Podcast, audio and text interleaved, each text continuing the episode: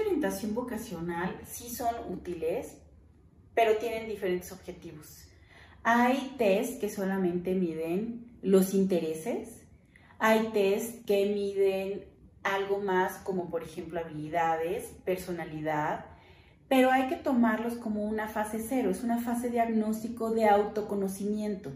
Para eso son útiles los test de orientación vocacional. ¿Qué haría yo aparte de los test de orientación vocacional? Es reflexionar, revisar qué es lo que el test contiene y además de eso, ¿qué voy a hacer con esa información? Por ejemplo, si solamente son de intereses vocacionales, lo que me va a ayudar es para identificar con qué actividades estoy más familiarizado y que más me gustaría hacer en un futuro.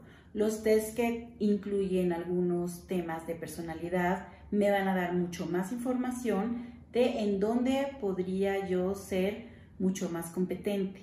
Hay otros test que son mucho más integrados, que tienen inteligencia, habilidades, valores. Entonces ahí vamos a poder tener mucho más información de nosotros mismos, los jóvenes van a poder decidir en base a su información, pero esta es la primera fase, es la fase cero, que es el diagnóstico.